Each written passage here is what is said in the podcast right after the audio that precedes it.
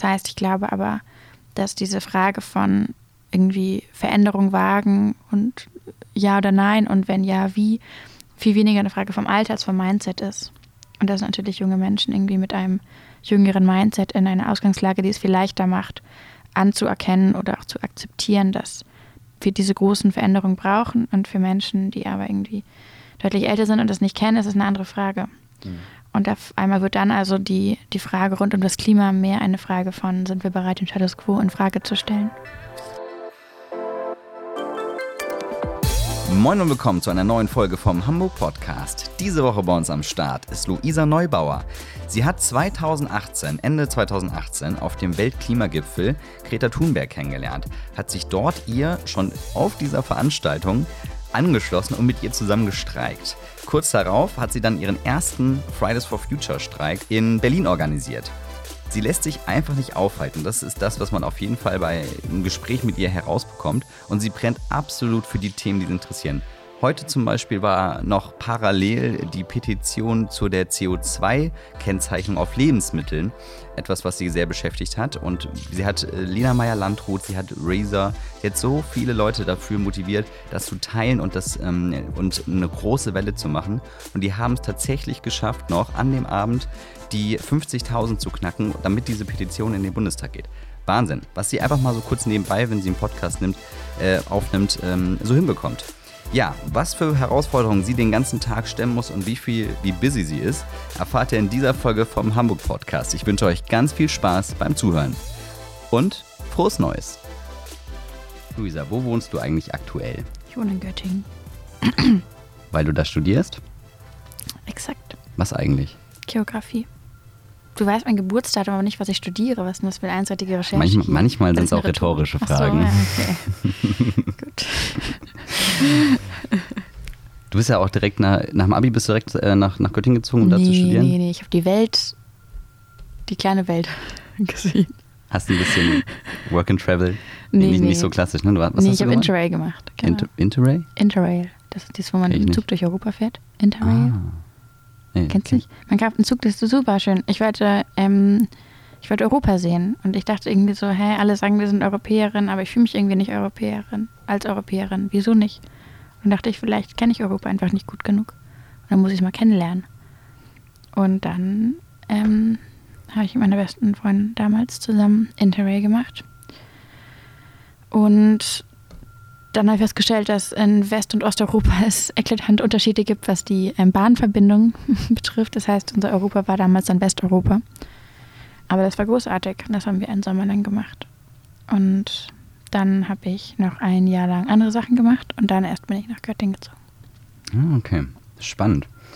Ich hatte mal mit einem, Aus ich war mal in Australien mhm. 2009 und bin da halt so, bin da so weit gereist, wie ich nur, also hatte, hatte auch vorher gespart, hatte dann, hatte auch nur vier Monate und bin dann da rumgereist, hatte da einen aus Perth getroffen in Sydney. Der war das erste Mal in seinem Leben, war 20 oder so, das erste Mal in seinem Leben in Sydney und er hat mich, äh, war total verwundert und hat, war ich in dem Moment dann auch, als er dann sagte, er mich gefragt hat, weil ich ihm erzählt habe, was ich schon alles in Australien gesehen habe und wo ich schon überall war und was ich noch alles sehen werde, äh, ob ich das denn alles auch schon in Europa getan hätte. Ja. Und das hatte ich äh, bei weitem nicht, weil ich damals auf jeden Fall noch komplett in der Blase war, zu sagen, ey, wenn ich, also ne, nach dem Abi, nach einer, also Zivildienst hatte ich noch gemacht und dann, und dann halt war so, alle machen Work and Travel, alle irgendwie nach Krass. Australien oder, oder Neuseeland. Ich weiß nicht, wie, ist das heute auch noch so ein Hype? Als ich Abi gemacht habe, war das schon ein Ding noch. Ähm, ich glaube, das war damals sogar auch schon ein paar Jahre ein Ding. Also das ja, war sogar. Aber ich glaube ein ganz bisschen weniger, dass die Leute schon ganz also ich glaube, ich Leute schon das ein bisschen hinterfragen, dass die nach Australien reisen, um da mit Deutschen zusammen auf dem Campingplatz rumzuhängen. Also ja, so das kann man halt wirklich auch in MacPom machen. Ne? Ja. Also ähm, ich so will das niemandem sozusagen verübeln oder sowas kann man ja machen, wenn man das möchte.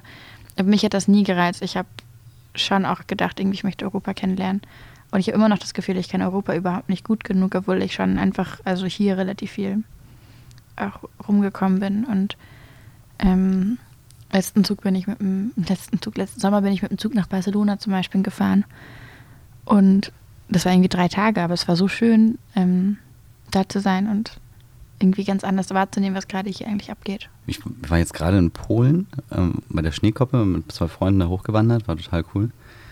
Und äh, da, da dachte ich mir halt, also das war ja auch, das war halt vorher noch nie in Polen. So, und ich habe auch noch einige andere äh, europäische Länder noch äh, nicht bereist und tatsächlich teilweise auch welche. Also ja, irgendwie Dänemark, äh, Holland äh, habe ich schon. Ich war noch nie in Frankreich, ich war noch nie in Belgien. Äh, unten schon so ein bisschen mehr alles abgedeckt. Aber na, nachdem ich halt mit dem Typen dann in Sydney halt so darüber gequatscht habe, da dachte ich mir halt auch so, ja, ey, der hat voll recht und hier gibt es so viel zu entdecken. Also und auch, auch in so Deutschland. Viel, ja, und auch so nah ist. Also auch das, das war ein Geschenk für einen Freund, mhm. ähm, die Sache da mit Polen. Und das war, als ich da mit dem Kollegen, mit dem ich mir das überlegt habe, darüber geschnackt habe, war, war, so, ja, wo fahren wir hin, was machen wir so? Und er war schon so ein bisschen auf irgendwas Warmes, also fliegen definitiv irgendwo hin. Und am Ende haben wir uns aber dazu entschieden, ey, lass doch mal, lass doch mal gucken, was wir, was wir. Also erst wollte ich ins, Allgäu, weil ich so einen Kulturschock wollte. so. Dann war irgendwie äh, Schwarzwald, dann war aber das Ding, das war das lange Wochenende mit dem, das letzte lange Wochenende. Und da, wir haben halt zwei Wochen vorher geguckt, was, was geht. Mist, das hört er jetzt alles, dass wir die Planung so spontan war, egal. Und, ähm, und da war aber halt hier alles schon dicht und wir wollten in so ein Wellness-Hotel irgendwie so, mhm. irgendwie so einfach nur chillen, einfach nur ein schönes Wochenende haben. Und, äh, und dann sind wir so dann auf, ähm, auf die Schneekoppe gekommen und sind wandern gewesen. Das war so geil. Cool, wie kommt man da hin? Ähm, wir sind mit dem Auto gefahren. Okay, zu, nach. dritt, zu dritt dahin. Wir sind äh, über Berlin, dann runter die Autobahn irgendwie. Ich weiß nicht mehr genau welches war, aber so Richtung Dresden und dann quer rüber. Cool. Ja. Auf jeden Fall ein ähm, sehr schönes Wochenende. So, das war eine weitere Ausführung von Wo wohnst du aktuell? Welche Stadtteile haben dich geprägt? Mm. Oh, das hatte ich vorhin so schön erzählt. Okay, ich erzähle es nochmal. Also, also Brooklyn. Also Brooklyn. Genau. Und dann jenseits der Landstraße, Blankenese, aber ambivalent. Weil man denkt, oh, es sieht schön aus, aber oh, wieso sehen alle gleich, Menschen gleich aus? Und haben alle Menschen auf der Welt so große Autos? Oh nein, irgendwas ist anders in diesem Stadtteil. Genau. Und ähm, dann habe ich mich äh, auch jenseits von Blankenese noch emanzipieren können, glücklicherweise. Und dann guckt man runter an die Elbe und dann sieht man auf einmal so Altona am Horizont und dann die Schanze. Ja, und dann irgendwann kommt die Hals und denkt man so, super, bis hierhin und nicht weiter. Ja, das ist, das ist immer so eine Sache. Hab ich, hatten wir halt auch schon oft, dass viel immer nur so westlich der Alster irgendwie im Fokus ist und der ganze Osten vielleicht auch nicht ganz so recht so ähm, ich hatte dann so übrigens in der ersten Aufnahme, die gelöscht wurde, hatte ich meinen jetzt hast Hut, du mich in, verraten, den, Luisa, hatte ich meinen Hut in den Kopf geworfen für äh, Munzburg, da habe ich Verwandte. Und okay. ich finde es oft nett. Oft nett. Es ist oft nett in Munzburg. Nächste Frage. Was mhm. ist das Beste, was dir in Hamburg passiert ist? Beste, was mir in Hamburg passiert ist? Yes. Also, ähm, also wir sind wahnsinnig viele, also ich, ich muss jetzt gerade so abwägen. Ich weiß noch, als wir irgendwie so ein erstes Pokalspiel gewonnen haben im Fußball, weiß ich nicht, ich denke da so an Euphorie pur. Aber es gab auch schon so irgendwie, ja, so, so Schülerwettbewerbe gewonnen. Das waren auch, also damals in meiner Welt waren das auch große Momente. Hm. Ähm, du hast Fußball ich gespielt. Ich habe mich damals, das erste ne? Mal verliebt, so richtig in Hamburg.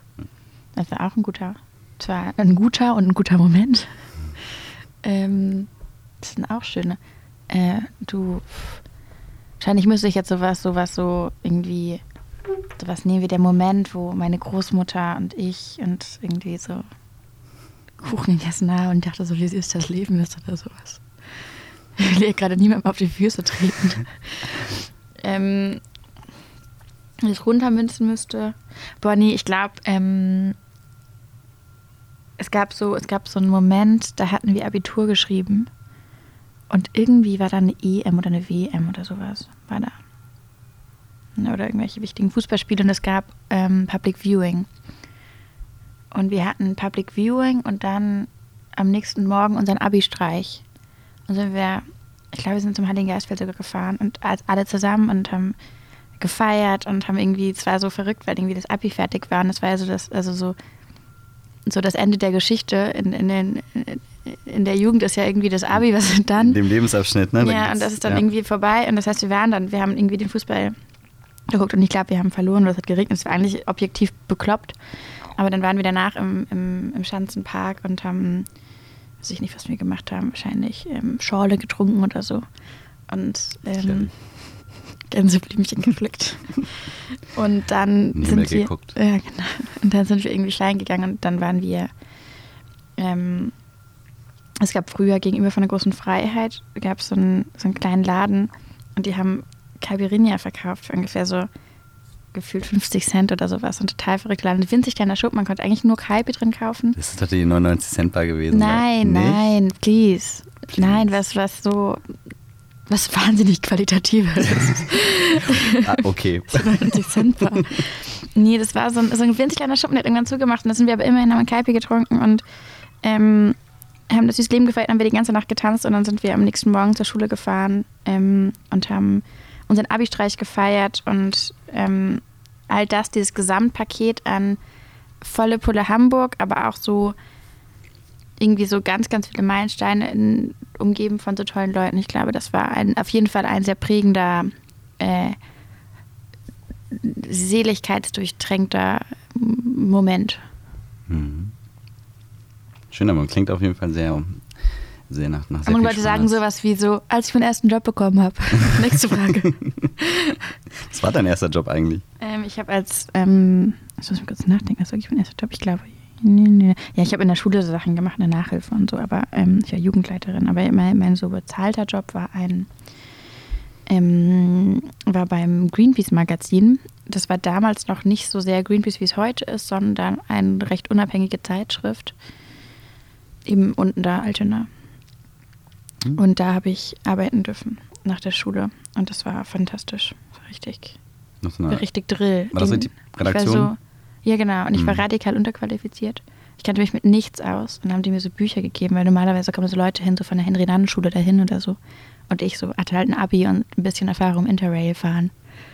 Und dann, ja, haben die das irgendwie so mit mir gemacht als Experiment und haben mich richtig, ähm, haben mich richtig ausgebildet. Das war echt nice. Und es war eigentlich nur so ein Praktikum, aber die hatten auch so ein Praktikumsverständnis, dass sie das eigentlich blöd finden, dieses Ausbeuterische. Und dann haben sie gesagt, hier Luisa, du kannst bei uns arbeiten, aber dann hast du irgendwie auch halt eine Ver Verantwortung. Und dann habe ich Artikel geschrieben und ich weiß noch, vom ersten Artikel ist, glaube ich, ein Wort übrig geblieben von mir. Und da, das war, das war richtig krass. Und es war super hart und total bitter, nachdem man, ich hatte ein gutes Abi und war eigentlich glaub, so ganz gut selbstbewusst mit dem, was ich kann. Und ich kam da an und ich war echt, ich konnte nichts. Ich wusste nichts und so. Aber es ist schon nice, solche Erfahrungen zu machen. Manchmal braucht man auch diesen, diesen Sprung ins kalte Wasser, um dann halt richtig schwimmen zu lernen. Ich- Also so gerade so, man hat da erstmal ganz viel Theorie getankt und hat irgendwie so eine Vorstellung von so Jobs und von so Sachen, ne? Und dann, dann springt man da rein und hat. Das ist eigentlich das Allerbeste. Also ähm, habe ich tatsächlich auch so die ein oder andere Erfahrung mitgemacht. Lass mal einfach, einfach machen und dann gucken, was passiert. Nächste Frage. Welches Gebäude oder Bauwerk ist dein persönliches Hamburg-Wahrzeichen? Uh. Darf ich drei nennen? Mhm. Du bist ja kulant, was das für ein Spiel, okay. Ähm, Such das mal dann eine eins wäre, aus. Okay, also ich glaube, das eine wäre der Leuchtturm in Wedel. Das ist gar nicht so richtig Hamburg, aber das ist so. Mhm. Den hatten wir noch nicht. Ah, wirklich? Ja. Genau, der war, der ist irgendwie ähm, wichtig. Ähm, ich hatte auch mal ein Date an diesem Leuchtturm. Mhm. Ja. Ähm, das andere dann natürlich irgendwie schon auch der Michel. Kann man nicht anders sagen. Und ich weiß noch, als die 2-Euro-Münze rauskam mit der Michel drauf. Heute wäre da die Elfi drauf, aber damals war natürlich der Michel unschlagbar. Und ich, war, ich fand's so cool. Habe ich, glaube ich, nie gesehen. Was? Nee, echt nicht. Wannabe Hamburger. Kommst du aus Hamburg? Du bist so ein Pinneberger, oder? Ich sehe das schon. Was? 2 Euro Münzen Komm, mit ich dem Michel nicht gesehen, dass ich nicht lache. Die habe ich nicht gesehen. War die, Okay. die, war, die war aber. Hä, die gibt's Irgend- immer noch, die ist auch im Umlauf. Ja, habe ich trotzdem nicht gesehen. Hallo, Entschuldigung, ich kann auch nicht alles kennen und wissen. Nun gut, irritiert. Bin Ähm, aber auch nicht aus Hamburg, du hast mich schon erwischt. Wirklich? Aber auch nicht aus Pinneberg. ich bin aus Wiesbaden. Was? Aber schon ganz, ganz, ganz, ganz lange in Hamburg. Mhm. Mhm. Einiges gut zu machen, ich sehe schon. Ich bin schon mehr als mein halbes Leben in Hamburg, seit 2002. Oh, das ist Respekt, da wurde ich eingeschult. Okay. Guck mal, da bin ich nach Hamburg gezogen und hab, war 16 und habe mich dann noch darum gekümmert, dass ich hier noch mein Abi mache. Krass, okay. Hat aber auch geklappt. aber ich habe nicht so einen guten Schnitt wie du. Weißt du meinen Schnitt? Ja. Ich glaube, es war fast eine Eins. Gut, nächste Frage. Also die Wahrzeichen. ähm, ja, dann glaube ich schon die Elfi. Und Elfi nimmst du ins auch? Ja? Ich finde, okay. die Elfi ist schon, also so, ich weiß, wir haben alle, also alle haben genörgelt und so. Mhm. Und ich, ähm, ich finde es total problematisch, dass mhm. man so einseitig in irgendwie diese gigantischen Bauwerke investiert und dann aber irgendwie an anderen Stellen kürzt und dieser dieses, dieses, dieses Statusorientierte dahinter finde ich ganz merkwürdig. Ich denke so, hey, Hamburg würde so bereichern, würde man irgendwie sagen, jedes Kind kriegt, keine Ahnung, äh, drei Schuljahre lang umsonst Musikunterricht. So. Und ich glaube, es würde irgendwie so einer musikalisch-kulturellen Ebene so viel, so Hamburg so bereichern. Und es ist toll, dass Menschen auch in die Elfi können und dass die Karten teilweise günstig sind und dass man teilweise verlust und so, das ist cool, aber ähm, ja, ich würde mir wünschen, dass man mehr irgendwie so in Menschen investiert und weniger in Status. Prestige. Genau. Okay, nächste Frage. Aber sieht schon schön aus, ne? Also ja. kann man nicht anders sagen. Mein, trotzdem bleibt mein Wahrzeichen einfach der, der Fernsehturm. What? Ja, total. Ja, ich wohne in Berlin, jetzt in der Nähe vom Fernsehturm. Also, der Gegenteil der Hamburger Fernsehturm, so ein Larifari-Ding. Findest du? Hm. Das führen wir jetzt nicht aus. Ist das Restaurant wieder auf dem Fernsehturm? Gibt es das immer noch? Gibt es das wieder? Nee, ist immer noch so eine Sache mit Brandschutz da oben. Ach so, stimmt. Nur das, das ging ja so ein bisschen sparsam ist, ne? Das, äh, ja, das war irgendwie so ein bisschen, das, also es gab irgendwie schon drei Anläufe und, äh, und das geht immer gleich dann um 20 Millionen und mehr, nur um das Ding ähm, dementsprechend vorzubereiten. Und da kannst du dir ja vorstellen, wie schnell da dann Investoren wieder raus sind. Also, wenn die dann ein Restaurant aufmachen, wie lange musst du da Brötchen verkaufen, bis du, bis du irgendwie 20 Millionen drin hast? So, das dauert ein bisschen, ja. Das waren die sechs Hamburg-Fragen an Luisa. Du hast mal gesagt, dass du einen guten Jahrgang hattest in der Schule.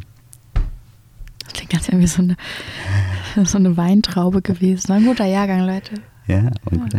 Du mein, und da meintest du auch, dass das fand ich, ich fand das ganz interessant, deswegen wollte ich es nochmal ansprechen, dass äh, das Gutsein cool war. Irgendwie so hattest du es mal äh, gesagt. So. Fand ich, fand ich ganz witzig, wenn ich so an meine Schulzeit zurückdenke, da gab, also ich hatte eine Chaos-Klasse. Grüße an die äh, an meine Stufe am Gymnasium Omor in Niendorf.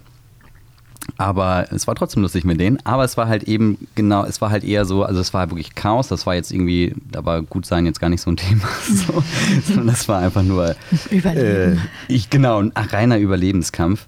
Nee, aber du meintest, äh, dass das Gutsein cool war und ähm, mich würde mal interessieren, ist das heutzutage so die, ist das, würdest du sagen, dass das schon eine Ausnahme war, eure Klasse? Also ob da war das, war das was Besonderes oder ist das die Regel mittlerweile? Boah, ich äh, also ich meine, ich bin ja nur einmal zur Schule gegangen. Ja. Ich war auf insgesamt drei Schulen, aber jetzt ja nicht. In deinem Dunstkreis, sag ich jetzt mal. Genau. Ähm, also ich habe es an meiner Schule erlebt gehabt, dass es auf jeden Fall nicht selbstverständlich war, dass man so ein irgendwie so fair, vergleichsweise fair miteinander umgegangen ist. Das heißt nicht, dass wir nicht auch irgendwie, es war auch schwierig, wir hatten auch all diese Probleme, die man halt so hat in der Schule und auch ähm, so Konflikte und all das. Mhm. Aber das war okay und jetzt erlebe ich alles. Also ich erlebe irgendwie, wenn ich so mit Freunden, Freunden, Freunden von Fridays for Future rede, erlebe ich das schon, dass Leute sagen, ist super cool, die ganze Klasse kommt oder die ganze Schule kommt und wir machen ganz viele Sachen. Ich war jetzt auch ein paar Mal in Schulen und habe da irgendwie gelesen oder so und erlebt auch irgendwie ganz tolle Leute, aber ich erlebe es auch, dass es einfach für, dass Menschen irgendwie gemobbt werden, weil sie sich engagieren und solche Sachen, weil es dann irgendwie so laurig ist. Man sagt so, oh, fällt dir nichts Besseres ein mit deinem Leben und so. Und dann ist es irgendwie schwierig und das, ja genau, aber ich habe da zu wenig Einblick, dass ich, dass ich da, glaube ich, irgendwie pauschal irgendwas drüber erzählen könnte. Mhm. Also, was ich sagen will, am Ende habe ich, hab ich gesehen, dass es dann ganz anders kam, als man damals gedacht hatte. Man dachte so, der geht total steil und macht, äh, macht Karriere und der oh Gott, wird spannend. So. Und oft ist es dann gerade das die, wo man dachte, so, hm, da weiß man nicht so recht so, oder, oder so die, auch so ein bisschen so die Nerds, die sind irgendwie richtig im Game, die haben, haben richtig, haben einen coolen Job, sind total happy im Leben, haben teilweise schon Family äh, und alles. Und, äh, und die, die, wo du sagtest, die gehen straight durch, so da ähm, ist es dann irgendwie ganz anders gekommen. Also ich fand es, es ist, es ist, glaube ich, immer in der Schule nochmal so ein Schulding. Mhm. Man, man, man sieht das da auch irgendwie gar nicht, dass, dass wenn man jetzt sich super für, wie bei dir wahrscheinlich Geografie interessiert und dann da halt das irgendwie in sich aufsaugt, weil es einen einfach interessiert und das jetzt nicht macht, weil man streben will, sondern weil man halt Bock hat auf das Thema. Ich glaube, da, dass diese, diese Perspektive hat man in der Schulzeit auch einfach noch nicht so richtig neutral, oder? Nee, weil so Coolness ja so einer ganz eigenen Logik folgt. Und das ist so spannend, weil es wird alles gesprengt, wenn man aus der Schule rausgeht und dass diese Logik auf einmal nicht mehr zählt, weil die Struktur fehlt. Genau. Und das ist ja total spannend. Ich weiß, ähm, äh, bei uns ist das auf jeden Fall auch so gewesen, dass ganz viele Menschen, von denen man das niemals gedacht hätte, die, die so coole Sachen gemacht haben nach der Schule und so, mhm. auch so richtige Nerds, die irgendwie so äh, irgendwann irgendwie eigenes Ding gemacht hatten. Wir hatten zum Beispiel in unserem Jahrgang ein Mädchen, die hat immer gezeichnet und es war irgendwie cool, aber so, das war schon einfach großartige Mengen an Zeichnungen immer und ich kannte sie nicht näher, aber das war das Einzige, was ich von ihr wusste und die ist dann Illustratorin geworden, hat als allererst ihr eigenes Buch illustriert. Und ich war so geflasht, dass sie jetzt wiederzutreffen und festzustellen, so krass, so toll, so bemerkenswert, ähm, was aus diesen Leuten geworden ist, die sich dann irgendwie haben nicht abbringen lassen und so, das kann man bestimmt, äh, weiß ich nicht, tiefenpsychologisch noch genauer untermauern, aber wenn man schon in der Schule, also wenn man es wagt, merkwürdig zu sein und so ein bisschen auf sich selbst zu hören, dann ist es eigentlich schon ein ganz guter, vielleicht so ein ganz guter, ähm, ganz guter Modus, um auch nach der Schule sich nicht selbst zu verlieren, sondern irgendwie den eigenen Interessen zu folgen und sich selbst und seine Begabung irgendwie ernst zu nehmen und zu respektieren. Deswegen ja, ein hm. Shoutout an die merkwürdigen Menschen da draußen. Hm die wussten dann halt zumindest, als, als man Abi gemacht hat, schon, wo es hingeht, so grob. Ja, selbst oder wenn nicht, war das für sie zumindest kein, also dieses, was machen die anderen und wie kann ich dazu passen, ist halt nicht das Rezept, was einen irgendwo hinbringt.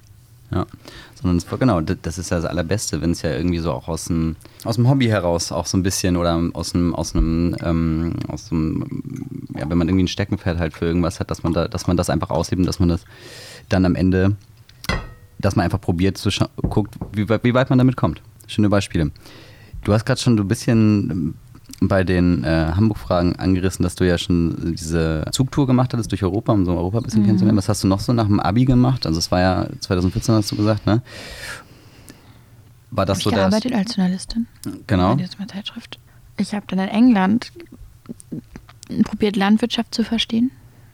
Hm. Weil ich nicht nur dachte, was ist dieses Europa, von dem alle sagen, irgendwie ich bin Teil davon, sondern ich habe mich auch gefragt, irgendwie alle reden von irgendwie den endlichen Ressourcen, dem Ende des Wachstums, den mhm. fragilen ökologischen Grundlagen und irgendwie der Welt, dass es irgendwie nicht so gut geht und den Menschen, die leiden und der extremen Armut und ich hatte eigentlich überhaupt gar keine Ahnung von den meisten Sachen und vor allem habe ich mich gefragt, wie man eigentlich Menschen ernährt, so als Grundlage von irgendwelchen Kreisläufen. Und dann dachte ich, ich möchte das lernen, wie das funktioniert. Und dann bist du auf dem Öko-Bauernhof gefahren? Mm, ja, also, ja, Öko, das war jetzt kein. Oder halt ein Bauernhof. Genau, also es war in England, das ist jetzt. Also das, das war jetzt nicht so ein biozertifizierter mhm. Hof, wie das in Deutschland irgendwie ist, sondern es war erst so eine Schafsfarm. Also da war ich als Vegetarierin super aufgehoben. so was, du bist es nicht. Ähm, und dann war ich in so einer Community. Das war im Nachhinein beides waren es keine klassischen landwirtschaftlichen Betriebe, aber vielleicht sogar so das Beste, was mir hätte passieren können, weil es so, die haben so sehr holistisch Nachhaltigkeit gelebt oder zumindest das probiert. Und hast du, konntest du damals dein Wissen stillen? durch dieses, durch die praktische Erfahrung so? ja, wie es dann ist, dann denkst, kommst du da an und dann denkst du so, ach Gott, ich dummes Ding, und dann hast du hast du irgendwie eine Million neue Fragen. Aber ich könnte schon coole Sachen, also ich könnte so Traktor fahren und ähm, ich habe auch Pferde dann zugeritten. Auch so eine Sache, für die ich radikal unterqualifiziert war. Sehr schmerzhafte Erfahrung. Ähm, und dann haben wir uns um die Schäfchen gekümmert und ich habe die irgendwie mitbetreut. Ähm, auch natürlich auch schon so Sachen angebaut und so. Ich habe mich mit sehr viel mit Kompostsystemen beschäftigt Ähm, und das war, weil es halt so vielfältig war. Es war halt keine, es war nicht die, sozusagen so eine monotone Arbeit, wie das halt auf Höfen oft ist. Man Hm. Ähm, macht dann doch irgendwie über Monate lang irgendwie ähnliche Sachen, sondern ich konnte ganz vieles erleben und ja, feststellen, dass alles immer anders ist eigentlich und alles immer ein bisschen komplizierter. Und man weiß dann die, weiß ich nicht, die ganze Erdbeere nochmal ganz anders zu schätzen. Und wie ging das dann weiter? Ähm, Was waren so deine Stationen, die dich noch so ein bisschen geprägt haben danach? Ich bin dann, als ich wiederkam, nach Tansania gefahren Mhm. ähm, für ein Projekt von meiner Kirchengemeinde in Hamburg. Hm. Und das war so ein Jugendaustausch und das war ein total, also ich glaube so mit, also ich hätte nicht Geografie studiert, hätte ich das nicht so erlebt, denke ich. Hm. Ähm, und ich hätte auch, glaube ich, viele andere Sachen nicht gemacht. Ich habe mich danach sehr lange in entwicklungspolitischen Fragen engagiert. Mhm. Und das war ganz, ganz, ganz viel geprägt durch ähm, Tansania. Deswegen, also ich du kennst ja diese Land Langstreckengeschichte und sowas. Und das ist für mich alles so. Ich denke, ja, Leute, ähm, Fliegen ist nicht ideal. Ich bin hier aus Spaß um die Welt geflogen und viel weniger als Menschen das glauben. Und ich glaube auch, ich wäre nicht hier, hätte ich diese Erfahrung nicht gemacht. Also Mhm. so, ich gehe da äh, irgendwie, weiß ich nicht, so wertschätzend wie möglich mit meiner Vergangenheit um, weil ich auch merke, so all das hat mich zu dem gemacht, was ich heute bin. Hm. In Tansania haben wir uns mit Wasserleitung beschäftigt. Wir hatten die, so ein Wasserleitungsprojekt damit gestaltet und ähm, haben junge Leute halt kennengelernt, mit denen wir zusammen da gewohnt, die eigentlich genauso waren wie wir irgendwie. Das waren junge Leute zwischen Schule und Studium oder auch schon im Studium. Und die kamen halt von diesem Dorf und wir haben da mit denen da halt gewohnt. Nur der Unterschied war halt, dass die kein fließend Wasser, kein Strom, äh, keine, weiß Sanitärverlust. ich nicht, genau. Also Sorgen das ist ja auch war mal so ein Ding.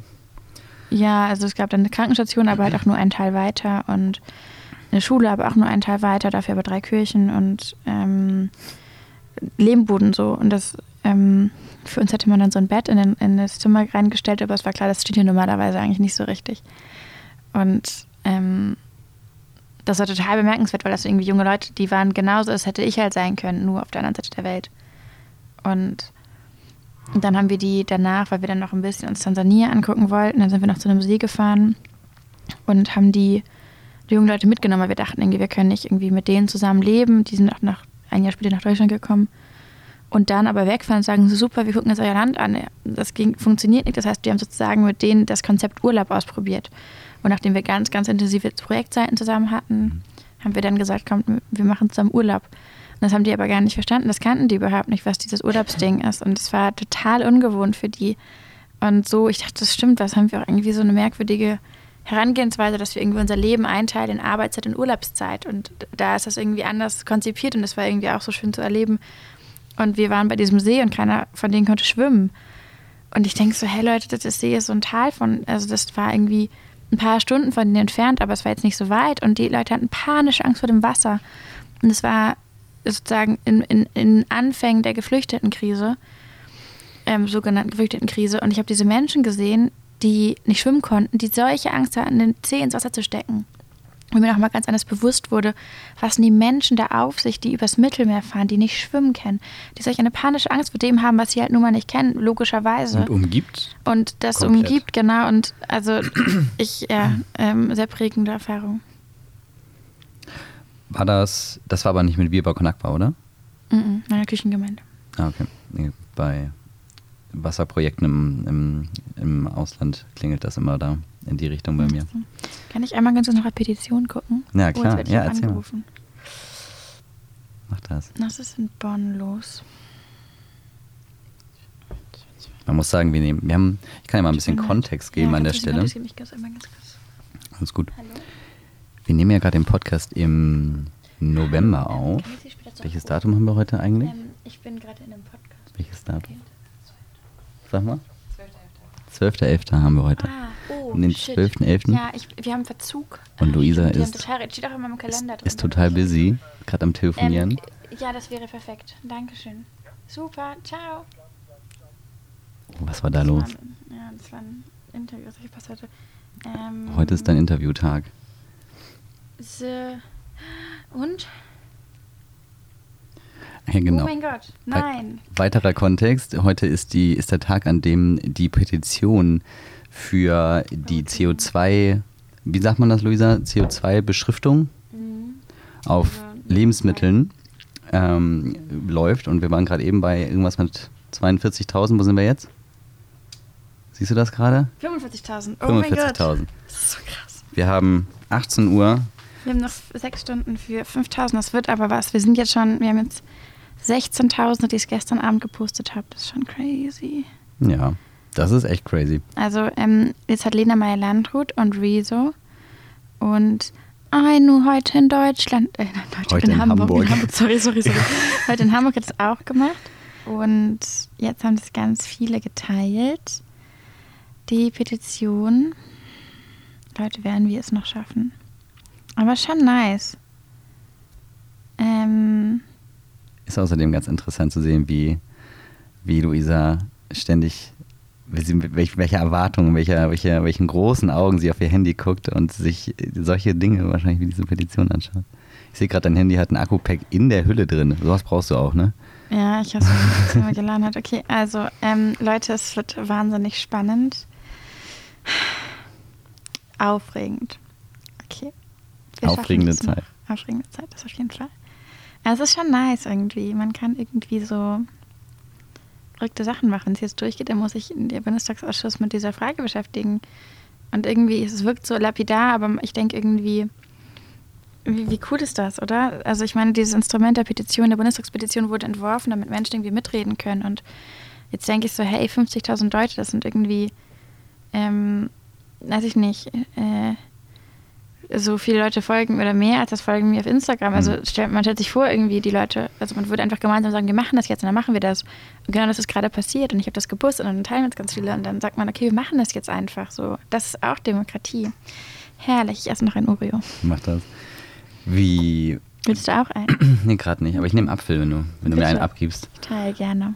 Danke. Äh, Disclaimer, der Apfel ist gar nicht von mir, weil ich von Patrick bekommen und vom Team. Genau. Gut, gönn dir. Mhm, gönn dir. Mhm. Wie finden, die macht sowas auch richtig Spaß, ne? Was? Also so, so eine, so eine, so eine, so eine jetzt dieses Petitionsthema. Aber ich meine, klar ist das ein ernstes Thema, aber die macht es doch auch Spaß, Leute zu bewegen und, und das ist voll die Selbstwirksamkeitserfahrung hier, ne? Findest du? Ja, klar, also, also so, ich finde, also Demokratie ist hier schwer, also ist sozusagen so ein sehr abstraktes Konstrukt, ne? Man weiß nicht so richtig, warum, was die eigene Rolle ist. Und die meisten Menschen erfahren das auch nicht so richtig. Man denkt dann so, ja, ich gehe wählen, macht man irgendwie so. Aber so, ob ich jetzt wähle oder die Tür fällt zu, pff, ne, gibt ja noch viele andere. Und das heißt, in dem Bemühen, so Selbstwirksamkeitserfahrung zu machen, muss man, muss man das halt irgendwie runterbrechen. Ne? Das heißt, das wäre jetzt sehr bemerkenswert. In Thüringen zum Beispiel ist die FDP in den Landtag reingekommen mit fünf Stimmen. Da kann man sich schon denken, jeder FDP-Wählerin und Wähler war letztendlich genau diese fünf Stimmen. Und wenn man sich aber noch weiter runterbricht, so eine Petition sind 50.000 Leute, das kann man sich schon vorstellen. Das ist ein Fußballstadion. Ne? Also das ist gar nicht, ähm, das ist gar nicht so viel. Und jetzt denke ich gerade so, hey, es geht um 5.000 Leute, die noch gebraucht werden, damit sich ein formelles Gremium Bundestag mit dieser Sache beschäftigt, die wir irgendwie cool und wichtig finden. Schon, schon gut. Ich finde auch super, dass es sowas gibt. Ich meine, du hattest doch, was war das? das da ging es um, da ging es um, um Binden und sowas und. Luxussteuer bei Tampons und so. Genau. Was durchgegangen? War genau so eine Petition? Wollte gerade sagen, das, das ist richtig, das war jetzt auch schon im Bundestag und alles? Genau, es war im Bundes, es war so cool. Es war eine Petition, gestartet unter anderem von Einhorn und Neon. Und die haben gesagt, es ist absurd, dass wir irgendwie so ähm, Periodenprodukte mit 90 Prozent oder sowas besteuern und dafür aber Trüffel reduzieren in, in, in der Besteuerung. Und das macht keinen Sinn und das ist halt auch so bei Periodenprodukten so gemein, weil es so einseitig ist. Es betrifft halt wirklich einfach nur Frauen. Und ähm, das ist so, es ist so fies, weil da kommt man auch nicht richtig drum rum. Also so, das sind auch keine Produkte, die du irgendwie so haben kannst oder nicht haben kannst. Du brauchst sie definitiv. Ähm, so, du kannst vielleicht mit einem so Öko-Alternativen wie einem, einem Cup oder sowas das machen, aber letztendlich du brauchst irgendwas in den meisten Fällen. Und dann ist, macht es einfach keinen Sinn zu sagen, okay, wir machen es dann noch irgendwie unnötig teuer. Und das war eine Petition, die ist dann durchgegangen und dann ist sie in den Ausschuss gekommen und dann hat der Bundestag einfach dafür gestimmt. Und jetzt ja. so geil. Stimmt, das habe ich auch noch nicht Wir haben einfach die Steuerung gehört. geändert und das ja. fühlt sich so, ich finde so Steuerpolitik fühlt sich so weit weg an. Und nee, ist sie nicht. Das haben wir in der Hand. Ja, dann siehst du ja mal, Wie wie, zusammen tun und organisieren. wie einfach es ist. Okay, Ja. einfach war es sicherlich nicht, aber wie, wie gut es dann ist, wenn dann, wer weiß, also die, die Leute, die diesen Podcast hören, dann, wenn sie ihn hören, dann ist es, ist das ja schon wahrscheinlich schon durch. Vielleicht sogar schon so weit durch, dass es schon im Bundestag dann ist. Mhm. Ja, wie lange hat das gedauert beim letzten Mal? Also das, ich habe da mit Luisa Della zusammen so ein Video aufgenommen. Das war am 23. Mai, das war im Mai. Mhm. Ist jetzt gerade durchgegangen, also ungefähr ja, knapp fünf Monate. Ja, fünf Monate. Ja, okay. Dann wird es wahrscheinlich noch nicht durch sein. Aber Okay, ich gehe noch einmal auf die Petition und ja, dann bin ich da. gib, uns, gib uns die Zahl durch. Mhm. Okay. Ähm, 45.500. Ja, genial. Ja, das wird doch Es ein rockt. leichtes. Kriegen wir noch. Jetzt kommen alle, guck mal, jetzt ist, wir haben jetzt gerade 18.09 Uhr. Jetzt kommen die Leute nach Hause spätestens oder fangen gerade an, Feierabend zu haben, gucken auf ihr Handy, sehen deine Story, sehen Lenas Story, sehen Reese's Story, sehen alle Stories, sehen Einos Story. Sehen Sehen eine ist Hamburg-Story. Genau. Ich glaube jetzt diese Linie, man kann da ganz gut sehen, wie so die äh, Abstimmungen gerade Ja. passieren und die, das ging irgendwie seit 15.10. schon und dann ging das schon ganz schon gut hoch, aber jetzt irgendwie seit den letzten 24 Stunden, seitdem sich Luisa dem Ganzen mal angenommen hat, Oh. geht das Ganze richtig steil. Okay, Voll guck gut. mal. Ähm, es ist so verrückt. Man merkt so, so Leute im ganzen Land. Naja, wie das macht. Okay. Okay, es ist so cool. Okay, ich höre jetzt auf. Manche sagen, ich bin leicht zu begeistern. Hm. Du bist auf Wie jeden das qualitativ zu verstehen. Okay. Aber man merkt ja, dass es dir auf jeden Fall Spaß macht. Ja, ihr Das seid ist- aktiver Teil davon. das ist gut. Ne? Das auch alle. Und, oder habt ihr es euren Freunden geschickt? Ja, ja, ja. Okay. Die Familiengruppen. Ich- ich frag das später noch mal ab. Ja, bitte. Nach sechs Stunden. Okay. Wo waren wir eigentlich? Wir waren bei, ach so, bei so vielen Dingen. Wie sah dein Leben, wie sah eigentlich dein Alltag aus, bevor du dann, also so kurz bevor, du hast ja, du hast ja 2018, da hast du, glaube ich, Greta getroffen auf dem UN-Klimakonferenz. UN-Klimakonferenz, genau. Hat das, hat das was, hat das jetzt großartig was eigentlich geändert? Also natürlich jetzt ja Fri- Fridays for Future und, und irgendwie häng- da hängst du jetzt stark mit drin und hast da, hast da super viel gerechnet, aber hat das mit dir persönlich eigentlich was verändert oder warst du sowieso schon die Luisa Neubauer davor, die im Endeffekt da einfach nur Greta getroffen hat und danach weitergemacht hat, was, wie sie sowieso weitergemacht hätte? Nee. Ähm, das kann man schon Prä- und Mhm. Post-Klimakonferenz einteilen. Ich war, hab da, es gab ja auch einen Grund, dass ich dahin durfte. Also ich habe schon davor Sachen gemacht und habe davor mich engagiert und eingebracht und Dinge gemacht, die zumindest so in Anführungszeichen bemerkenswert war, als ich dann dahin gehen konnte. Hm. Das heißt, ich auch schon davor Klimakram gemacht. Du warst Jugendbeobachterin, ne? So, Ja, interessant. Habe ich noch nie gehört, den Namen. Ja, ist auch ein ähm, obsoletes Format, glaube ich, tatsächlich. Aber ich war dankbar, dass ich dahin konnte. Ähm, und kam da aber an und war nur irritiert, weil ich dachte so, hä? Ich dachte, hier wird die Klimakrise gelöst. Und jetzt sitzen ja Leute und nicken so wissend, wenn Kuwait erklärt, dass sie dieses Paris-Abkommen eigentlich blöd finden. Und die ganzen jungen Menschen, die da waren, die waren irgendwie, ja, die haben auch gute Sachen gemacht, aber ganz viele von denen waren so ge- begeistert, dass sie überhaupt da sein dürfen. So diese Dankbarkeit sproßt überall raus. Und das heißt irgendwie der Raum für so Kritik, für auf den Tisch hauen, für mehr fordern, für ähm, unbequem sein, der, der, der fiel plötzlich weg, weil er so erdrückt wurde von dieser Woge der, ähm, der Einschüchterung und der Dankbarkeit gegenüber dieser, dieser Institution und der Möglichkeit. Und ähm, erst nach der Klimakonferenz habe ich angefangen, Sachen zu machen, mh, die jenseits meiner Komfortzone lagen. Und die ich normalerweise nicht gemacht hätte, die ich, mach, die ich angefangen habe zu machen, weil ich so entrüstet war und so irritiert angesichts dieser, dieses, eigentlich dieses Politikversagens. Und das ist, glaube ich, ähm, was es gebraucht hat. Das war also schon ein Schlüsselmoment ja dann für dich. Ja, ne? klar. So richtig das zu sehen, wie, wie so die, wie es so tickt. Ich kann mir das richtig gut vorstellen. Man ist so ein bisschen ähm, abgelenkt davon, dass es, äh, dass man jetzt in so einem großen Saal ist mit vielen Menschen, aller Mikrofon wahrscheinlich. Oder halt irgendwie so sehr, sehr, sehr alles so auf so ganz viele aufgesetzt. Räume, es sind ja 10.000 Leute, ne? Also ganz, Ja. ganz diffus, man versteht es gar nicht. Mm, okay. Mm. Also Und dann, genau, und dann ist man halt ein bisschen stoned einfach auch von dieser, von dieser, von diesem Ereignis. Ich kann mir das richtig gut ich weiß vorstellen. nicht genau, was Stoned wird. Ich habe gar keinen Bezug Mm, zu diesem Wort. Ich kann es mir auch nicht so richtig vorstellen, aber Erklär ich klingt witzig. Ja, ist sowas wie ähm, eingenommen. und ja, ich kann es mir richtig vorstellen, wie man, wie, wie sich halt, also wie man sich da so ein bisschen davon ablenkt, lenken lässt, so auch so. Und dann, und dann, und dann im Endeffekt so äh, gute Miene fürs böse Spiel, im, im Grundsatz ja eigentlich ja schon, äh, macht und sich aber auch, glaube ich, dann vielleicht auch gar nicht traut da. Also konntest du überhaupt als, als Jugendbeobachten auf den Tisch hauen da? Nee, das habe ich, also das, nee, ging nicht so richtig.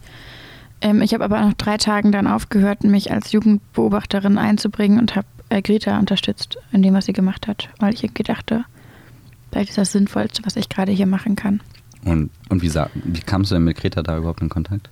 Ähm, also ich hatte von ihr gehört davor und sie war auf einer Veranstaltung und bin dahin und der Raum war aber so halb leer. Es war ein super schlechtes Podium und eine richtig schlechte Veranstaltung einfach. Und es waren ein paar Kameras, aber es war jetzt irgendwie nicht gigantisch.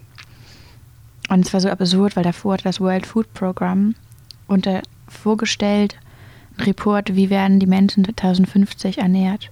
Und in diesem Report hat einfach nichts gestanden von, wir essen ein bisschen weniger oder schmeißen weniger weg oder reduzieren unseren Fleischkonsum. Sondern so die großen Ideen waren irgendwie, man gibt Kühen was ins Futter, damit sie weniger Methan ausstoßen. So. Also so richtig eklig. Und ich dachte so, was ist das hier für ein Laden? Und alle nicken, denken, ach super.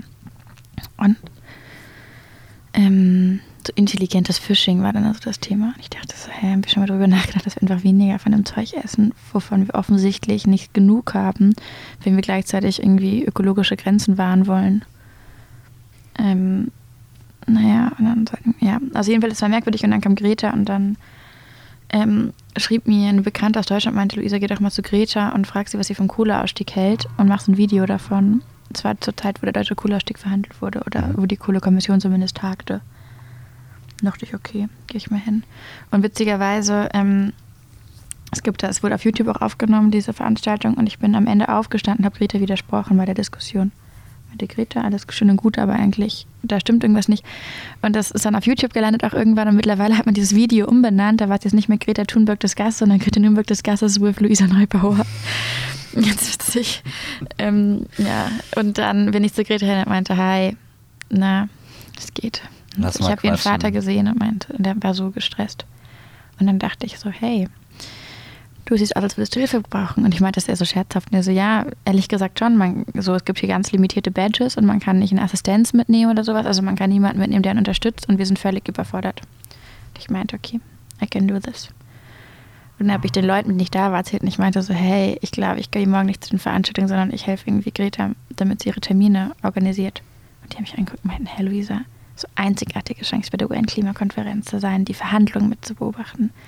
Du kannst so viel lernen und jetzt hilfst du so einer 16-jährigen Teenager mit ihren drei Interviews. Richtig, richtig dumm. Und ich dachte noch so, Gott, Luisa, du bist auch so blöd. So mega das Live-Goals zu einer Konferenz zu fahren. Und, ich habe da alles irgendwie so über den Haufen geschmissen. Meinten die Leute, mach das ohne mich. Und dann habe ich, ja, habe ich das aber gemacht, weil ich irgendwie dachte, okay, vielleicht ist das gerade das Sinnvollste. Und da kannte man aber Greta nicht so, wie sie man sie jetzt kennt und so. Das heißt, es war irgendwie fast so, so rumgehangen. Und dann wollte sie am Freitag streiken. Das war ein diplomatischer Eklat, dass dieses Kind streiken wollte. Das darf man alles nicht bei der UN. Es gibt ja, ich meine, das Institutionen, die irgendwie sich auch darauf begründen, dass sie sich gemeinsam Regeln ausdenken. Halt für sich selbst und Mhm. für andere und so. Das heißt, es gibt ein Regelwerk und da darf man auf gar man darf nichts mit reinbringen. Und dieses Schild, was sie dabei hatte, wie auf Schwedisch was draufsteht, das kennt niemand. Man darf keine Schilder mit reinbringen, wo was draufsteht, was nicht Englisch ist. Und man darf es ja nicht hinsetzen. Und das war alles ein solches Theater. Und ihr Vater war natürlich nicht dabei, deshalb, weil du kannst ja nicht mit deinem Vater streiken gehen. Sehr unauthentisch. Das heißt, ich habe das mit ihr dann gemacht und habe mit diesen Security-Leuten da gesprochen, meinte, hier, das Kind möchte streiken. Die so, was will das Mädchen da machen? Sie muss jetzt streiken, es ist Freitag, kann sie nicht morgen streiken? Nein, sie kann nicht morgen streiken. Und dann durfte sie 20 Minuten da sitzen und streiken und dann ähm, sind wir rausgegangen und sie hat in Kälte gestanden und dann stand ich da mit ihr. Ja. Standet ihr einfach zu zweit da und Ja. habt gestreikt. Und das Filmteam, Greta wird begleitet von so einem Filmteam, die machen so eine Langzeit-Doku. Hm. Und die waren auch noch dabei. Es ist halt super skurril. Du stehst da vor diesem großen Gebäude. Und da steht das einzelne, vereinzelte Filmteam und Greta und ich. Und es war kalt und so. Es sieht auch nicht gut aus, du hast auch kein Publikum, also es ist eine laute Straße daneben. Das ist einfach total, ja, merkwürdig. Ab dem Moment war dann auch, zumindest im Nachhinein, als die Doku dann veröffentlicht wurde, war dann auch für deine. Nee, die Doku gibt es noch gar nicht. Achso, die gibt es noch gar nicht. Nee. Ja, okay. Ich dachte, Die Doku kommt noch raus, ähm, aber also das Filmteam ist auch mit ihr nach New York gesegelt. ah, krass. Genau. Bei der Ja, Klimawoche hier in Hamburg gespannt. war, war der, der Typ, der sie rübergebracht hat im Segelboot, war hier und hat einen Vortrag gehalten. Das war- Boris? Ja, Hm, cool. das war. Boris. Boris. Cool. Ja, ich bin sehr gespannt auf die Doku. Ja. Ja, krass. Und was ist da dann passiert? Du hast, du hast, einen, du hast ja in, in Berlin, glaube ich, den ersten Streik äh, in, Mhm. ähm, in, in, initiiert auch. Eine Woche nach diesem Streik mit Greta in Polen. Hast du gedacht, okay, der nächste Freitag ist meiner. Sozusagen. Und ja, dann habe ich, nee, das war anders, weil dann habe ich gedacht, okay, wir müssen irgendwas machen in Deutschland. Offensichtlich kommen wir nicht in die Pötte. Und dann dachte ich, okay, was mache ich denn sonst? Was kann ich? Und dachte ich so, mm, ich kann schreiben. Mhm. Habe ich einen Artikel geschrieben. Was kann ich, ja? Und in dem Artikel, Artikel dachte ich, ich dachte erst, auch so schicksalhaft im Nachhinein, ich dachte erst entweder ein, ein Brief an Annegret Kamm-Karrenbauer, bei dir wurde gerade gewählt, oder ein Streikaufruf. Und dachte ich so, nee, was mache ich? Und habe ich mich halt für den Streikaufruf entschieden. Das ist eventuell etwas erfolgsversprechender. Ja, und dann, ähm, ich hatte mich da auch schon zusammengetan mit so einer Journalistin aus, ähm, jetzt ist das, oh, Musst du rangehen? Geh ran. Ich muss kurz rangehen. Alles gut. Ist der Cliffhanger jetzt, sorry. Alles gut. Äh, Luisa Neubauer?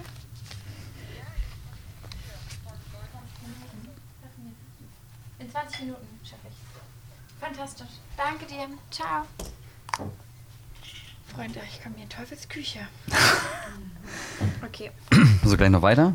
Ähm, Doch nicht dein letzter Termin heute? dachte ich. Ich wusste, da kommt noch irgendwas. Okay, wir sind wieder da. Wo waren wir stehen geblieben? Was gefällt dir? Megan. Was willst du? Nein, okay, nein, nein, nein, nein, die Nein, Geschichte nein. müssen wir jetzt ändern. Das ist ja ganz unverständlich hier. Achso, äh, Also ich habe den Streik aufgeschrieben. Ja, Und dann, das konnte ich ja noch, ne? Ja. So 100% Komfortzone. Schreiben kann ich. ja. Und dann habe ich das abgeschickt und dann wurde es veröffentlicht im Neon. Zusammen mit einer ganz tollen jungen Journalistin habe ich das geschrieben. Und dann dachte ich so, Moment, jetzt muss ich auch irgendwie einen Streik organisieren, ne? Wo der Aufruf da stand. Und das war dann, das fiel mir dann so ein, und das war dann so Sonntag. Und ich so, hui. Und dann war auch klar, wir haben jetzt noch fünf Tage Zeit, um was so zu organisieren, was noch niemand gemacht hat in der Art und Weise in Deutschland. Von. Genehmigung bis was Also ich, und ich selbst hatte sowas auch noch nie gemacht. Ich Mhm. wusste nicht, dass man sowas braucht wie eine Genehmigung Mhm. zum Beispiel. Ja, und das war spannend. Und dann habe ich erstmal eine E-Mail geschrieben an Leute und dachte so, hey, wollt ihr mir helfen? Haben ganz viele Leute gesagt, tolle Idee, Luisa, aber pff, du, so kurz vor Weihnachten, auch ein bisschen kurzfristig. Ne? Und wir, aber vielleicht im Februar. Und ich so, nee, Leute, vergesst es, dann mache ich es alleine. Und dann haben wir angefangen zu streiken. Ja, glorreiche Zeiten. Das heißt, Neon ist ja deutschlandweit, ne? Mhm. Und dann habe ich mich natürlich, und dann habe ich ja für mich festgestellt, okay, Moment, wir müssen in verschiedenen Städten streiken und Mhm. wir müssen uns absprechen. Und dann war ich glücklicherweise auch gar nicht alleine, weil auch andere Menschen das gemacht hatten. Hm. Genau. Hat sich da schnell so eine Gruppe Ja. m, rauskristallisiert, die sich da grundsätzlich Ganz, dann ganz kümmert? Ja. Ja, und das war fantastisch, weil da waren auch irgendwie andere Leute dabei. Die Jakob dann- aus Kiel, Linus schon aus vor, München, schon vor Göttingen. Zeit. ne? Die dann Genau. schon, ja. Ja, wenn man sich das vorstellt, ne, also was wir hatten wir bis Februar alles schon gemacht. Mhm. Da hatte ich schon Macron getroffen. Stimmt. Was gefällt dir besonders an dieser, an dieser Fridays for Future Bewegung? Das ist ja alles noch gar nicht so lange her. Das ist jetzt ein Jahr. Mhm. Crazy, oder? Von einem Jahr hast du angefangen. Ja, ungefähr. Vor einem Jahr, vor jetzt im Jahr war ich das erste Mal, also jetzt, äh, dieser Podcast ist im Januar, also im November vor einem Jahr saß ich das erste Mal in einer Talkshow, witzigerweise, bevor es Fridays for Future gab. Hm. Beste Talkshow, in der ich jemals gesessen habe. Welche war das? Ich war nie wieder so gut.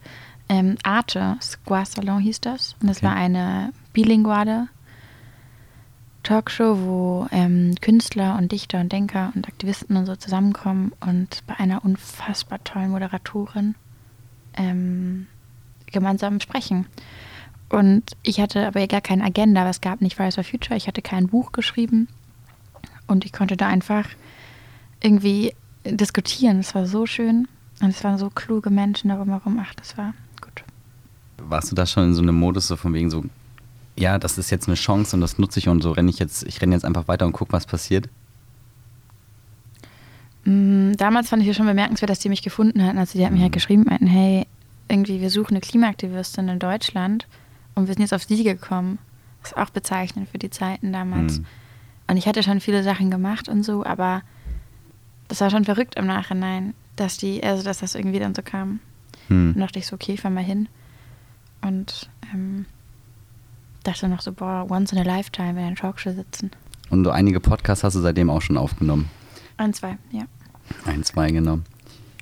Du, was glaubst du eigentlich, was ist, ich habe ich hab hier, ich habe auch noch, ich habe gleich noch äh, vier Fragen aus dem Team äh, an dich. Okay. Aber vielleicht noch eine Frage noch so, so zu diesen, so auch so ein bisschen, passt auch eigentlich noch zu diesem, zu Fridays for Future, Thema Vorstellungskraft. Was mhm. glaubst du, warum ist es für viele so schwer, sich vorzustellen, dass sich so vieles, dass sich vieles ändern muss? Also dieses, ich, ich erkläre es mir selbst immer dadurch, dass Leute, die, ab die jetzt in einem gewissen Alter sind, mhm. die sind halt einfach mit einer, also so solide, sag ich mal, in so einem, das war nie ein Thema, Weltbild aufgewachsen und und eben die, die, die jetzt eben noch jünger sind, die eben nicht. Die sind, da gibt es dieses Welt, dieses festgenagelte Weltbild an der Wand halt nicht. Ist, würdest du auch sagen, das ist, also das ist irgendwie so Stichpunkt Generationskonflikt. Ist das, siehst du das auch so oder, oder glaubst du, da gibt es noch andere Gründe? Also es gibt ja diese, ähm, diese Überlegung, die ich ganz einleuchtend finde, dass ähm, also man heute das Gefühl hat, die Welt dreht sich so schnell und alles verändert sich so schnell. Und dass natürlich viele Menschen viel Bewegung ähm, erzeugen, ist eine Sache, aber was man auch feststellt, dass Menschen ähm, älter werden und ähm, sich da, und das zusammenkommt mit einer Welt, die sich schneller verändert. Und das bedeutet das, dass sich das gegenseitig bestärkt, dass also dass, dass sozusagen dieser Weltveränderungseindruck noch verstärkt ähm, hervorkommt, weil auf einmal wächst du mit einem Mindset aus, du wirst sozialisiert mit einem bestimmten Mindset, das irgendwann nicht mehr in die Zeit passt. Und früher hat ein Mindset gereicht für das, die Lebenszeit, die man irgendwie hatte und für die Umstände, in denen man gelebt hat. Und heute brauchst du irgendwie drei oder vier verschiedene Mindsets, um dich denn, um, um die Verhältnisse nachvollziehen zu können und um Teil zu sein von dem großen Ganzen. Und das überfordert natürlich. Und das heißt, diese Mindsets, ich glaube, ich würde die gar nicht so sehr an ans Alter koppeln, aber da ist natürlich eine starke Korrelation. Hm. Das heißt, ich glaube aber, dass diese Frage von irgendwie Veränderung wagen und ja oder nein und wenn ja, wie, viel weniger eine Frage vom Alter als vom Mindset ist. Und dass natürlich junge Menschen irgendwie mit einem jüngeren Mindset in einer Ausgangslage, die es viel leichter macht, anzuerkennen oder auch zu akzeptieren, dass wir diese großen Veränderungen brauchen. Und für Menschen, die aber irgendwie deutlich älter sind und das nicht kennen, ist es eine andere Frage. Mhm. Und auf einmal wird dann also die, die Frage rund um das Klima mehr eine Frage von, sind wir bereit, den Status quo in Frage zu stellen? Das ist ja auch ganz wichtig. Du bist 23, ich bin 33. Mhm. Und ich sag mal so, alles so ab 40, so, da haben schon ganz viele dann auch Kinder oder ne, dann kommt man auch so dann die, dann ist man ist 50 auch nicht mehr weit und so weiter. Was würdest du sagen, also man könnte ja, könnte ja sagen, dass ich jetzt wie so eine Art ähm, Zwischenalter-Generation bin. So, zwischen Millennial nennt man euch. Ja, ich weiß. Aber würdest du sagen, wir haben eine gewisse, würdest du sagen, ich habe persönlich eine gewisse Aufgabe quasi nach oben? Klar. Weil ich dann einen leichteren Draht hin habe. Vielleicht als, als jemand, der, der, der noch viel jünger ist als ich ähm, da gewisse Dinge anzustoßen und Boah, anzusprechen? Ich bin dir so dankbar, dass du diese Frage stellst, weil ich habe so eine Millennial-Theorie und es wirkt immer so belehrend, wenn man so jung ist und sagt, ihr habt, seid schuld oder ihr habt ein Problem oder ihr seid das Problem. Aber das Spannende ist tatsächlich, dass, ähm, und das berichten mir ganz viele Millennials, so wie du, die sortiert man ja so ganz grob auf die Geburtenjahrgänge 1980 bis 95 ein. Ich bin jetzt nicht so Fan von diesen ganzen, also von diesen Zahlen. Das ist irgendwie, glaube ich, indifferenziert, aber halten wir das mal so fest. Und ganz viele von denen berichten mir, dass sie das Gefühl haben, sie hatten es ähm, eigentlich immer so ganz okay gut, weil die sozusagen nach den großen Krisen geboren sind, beziehungsweise so die großen Krisen ähm, in den, in den 60er, 70er und 80ern nicht wirklich mitbekommen haben. Das heißt, als sie dann irgendwie groß wurden und irgendwie politische Erfahrungen gemacht haben, da war die Mauer gefallen, da hatten wir auch das Waldsterben schon aufgehalten. Gut, da gab es dann irgendwie so viel 9-11, aber es war auch irgendwie ganz woanders und haben sich ja die Amis drum gekümmert. Und dann gab es eigentlich nicht mehr so richtig diese großen politischen Herausforderungen, bis dann vielleicht irgendwann eine Finanzkrise kam. Ähm, und das heißt, ähm, so dieses aktive Teilhaben und Problemlöserinnen und Problemlöser sein, das, das war nicht Teil von der Sozialisierung. Unterdessen hatte man es vielleicht in anderen Fragen ein bisschen schwerer. Ne? Man hat dann so eine Hartz-IV-Reform mitbekommen und man hat dann ganz, ganz lange unbezahlt Praktika gemacht, weil es einfach sehr viele waren, vergleichsweise, die dann da waren. Ähm, dann gab es so diese ganzen Doppeljahrgänge und auf einmal ähm, merkte man, huch, es sind ja ganz viele Menschen, die irgendwie gemeinsam dahin möchten, wo ich auch hin möchte. Und dann sucht man so ein bisschen sich selbst. Und jetzt gerade hat man endlich nach diesem langen Hin und Her, diesem unpolitischen Dasein, aber auch irgendwie so einer latenten Mühsamkeit, die sich breit macht, einen Ort gefunden. Man hat jetzt ein Arbeitsplatz und man ist irgendwie, hat es irgendwie geschafft, in Anführungszeichen. Jetzt überlegt man sich langsam, will ich nicht Kinder bekommen und eine Eigentumswohnung und vielleicht einen Altbau. Aber jetzt finden wir die Stadt geil, aber da haben wir doch lange gelebt. Vielleicht könnte man ganz bisschen mehr Grün vertragen, wäre jetzt ja auch okay. Und ähm, das Leben dreht sich so ganz friedlich um einen selbst. Währenddessen ist man aber genau in diesen Positionen gerade, die so wahnsinnig wichtig sind, weil das sind nicht die, die Entscheiderpositionen, das sind nicht die Minister, aber es sind die Referenten. Das sind nicht die Chefredakteure, aber das sind vielleicht die Ressortleiter. Das sind die Leute, die gerade wahnsinnig an wahnsinnig wichtigen Schalthebeln sitzen, weil sie so viel mitreden können und so viele von diesen Entscheidungen, ob sie wollen oder nicht, beeinflussen. Und sich aber gerade nicht als Teil von einem großen Ganzen verstehen und diese eigene Verantwortung nur ganz, ganz allmählich wahrnehmen.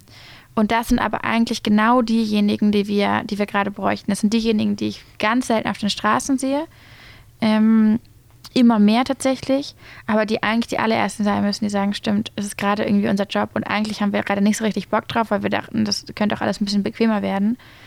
Ähm, und wir werden jetzt ja auch langsam alt und äh, jetzt muss man sich auch ein bisschen Gedanken machen und an, an morgen denken, aber man denkt halt an das eigene Morgen und man denkt vielleicht das an das Morgen von der Partnerin oder dem Partner und vielleicht von den potenziellen Kindern oder den Kleinkindern und fängt langsam an, sich mit Kitas zu beschäftigen, mhm. aber halt eben nicht mit den großen globalen Problemen, zu denen man unmittelbar, ob man will oder nicht, beiträgt, wenn man nicht jetzt langsam sich dieser Verantwortung bewusst wird. Welcome. Welcome to the world. Danke, thanks for nothing. da habe ich ja genau die richtige Frage gestellt. Weißt du, was ich auch richtig ähm, fand, es bestimmt nicht lustig, sondern obwohl, wie, fand, wie fandest du eigentlich deine, die, die, deine kürzeste Antwort in einem Interview? das war gut geschnitten. Ja? Ja, da kam noch was dahinter. Okay. Aber das war witzig, weil ich war. Ah, das war jetzt, sagen, jetzt war das, was ich bei der dir Abend von Extinction Rebellion, ne? Hm. Und dann bin ich hin und es war ganz es war so kalt der Abend und ich wollte und dann ich war mit meiner Mutter verabredet zum Essen in Hamburg und habe gesagt, Mom, hier, sorry, ich war noch kurz im ZDF hm. und mache dieses, dieses Gespräch, dieses hm. Live-Gespräch. Diese Live-Gespräche sind dann oft so, dass man in so einem ganz kleinen Studio sitzt und es ist ganz kalt und es ist spät und da, da hängen nur noch so wirklich die Letzten rum und keiner hat mehr Bock und dann ähm, denkt man, was mache ich hier? Und dann denkt man, oh Gott, so, das macht jetzt die Welt auch nicht reicher und dann, ich fand es auch gar nicht so gut, was ich gesagt hatte. Oder also ich habe mich dann gefragt, okay, war das jetzt sinnvoll? Dann bin ich am nächsten Morgen aufgewacht und die ganze Welt hat mir geschrieben, meinte Lisa, bestes Interview der Weltgeschichte. und ich so, wie ich im Bett langs gesehen habe, dachte so, ah ja, interesting, so that happened. Ja, sowas. Aber, aber guck mal, diesen Moment, ich glaube, du hast es auch gepostet, ne? Diesen Moment einfach nur, wo du Nee gesagt hattest. Ja. Oder habe ich gesehen? Ich will, aber, aber das ist ja dann genial, aber auch wie sowas. Einfach, ich meine, die Frage war ja, Kriegst du sie gerade noch zusammen? Ja, ist das Paris, das Paris ähm, nee, ist das, die, das Klimapaket, ist das ne? Klimapaket nicht doch eigentlich ein Erfolg für euch? nee. Was würdest du dir wünschen, was da passiert an der Front? Alles anders, alles neu. Ach, also entweder denke ich so, die Regierung muss feststellen, dass sie ähm, einen klaren Arbeitsauftrag hat, den sie sich nicht selbst gesetzt hat, sondern die die Welt ihnen gesetzt hat. Und mhm. wir vielleicht ein bisschen. Und der Arbeitsauftrag ist hier Paris-Abkommen möglich machen. Und wenn sie darauf keinen Bock hat, dann ist es okay, aber dann ist sie in der Regierungsverantwortlichkeit im Jahr 2019 fehl am Platz. Mhm. Und so, das ist so im Endeffekt, wo wir sind. Und ich glaube schon so, niemand sagt, dass Klimaschutz nicht auch christlich-demokratisch sein kann oder sozialdemokratisch. So sollen sie das machen. Und dann ist es halt weniger oder mehr sozial oder weniger mehr liberal. So. Die werden das herausfinden. Aber Mhm. was nicht geht, ist gar keinen Klimaschutz zu machen. Das Buch, was, du- was du mit deinem Kollegen gesch äh, geschrieben hast, vom Ende der Klimakrise, eine Geschichte unserer Zukunft. Ähm, ich habe es noch, ich noch nicht gelesen, ich hab's, äh, aber geht es darum, geht es, ist es ein Blick aus der Zukunft in die Vergangenheit? Also ein Mhm. Wunschblick oder wie, was ist der Inhalt? Oder worum geht also wir haben es? 300 Seiten geschrieben. Mhm. Ich probiere das jetzt in dreieinhalb Sätzen zusammenzufassen. das ist gut. Okay. Wir haben auch nicht mehr so viel Zeit, du musst gleich Mhm. los. Stimmt. Ähm, ja, wir haben uns gefragt, okay, was machen wir jetzt eigentlich? Irgendwie ein paar Leute wissen Bescheid von der Klimakrise, viele aber eigentlich auch nicht. Und eigentlich glaubt niemand daran, dass, dass wir noch zu retten sind. Und wir haben gesagt, okay, lass uns doch mal darauf gucken, was ist denn das eigentlich? Und das heißt, wir haben charakterisieren die Klimakrise, aber machen das in einer sehr persönlichen Art und Weise, weil wir auch feststellen, man liest eigentlich keine Sachbücher. Man liest Sachbücher ungefähr bis Seite 80 und denkt dann so, okay, ich glaube, ich habe es verstanden. Kommt jetzt noch was? Hm. Wir sagen, okay, nee, die Klimakrise, die muss man mal ausfalten.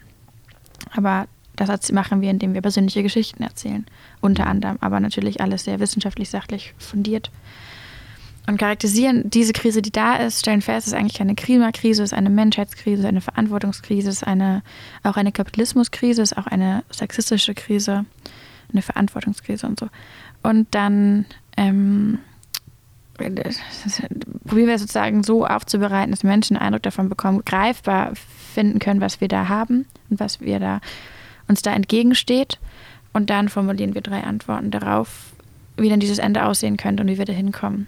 Und mit welcher Haltung wir dieser Klimakrise so begegnen können, dass wir sie, dass wir nicht an ihr kaputt gehen, aber an ihr wachsen.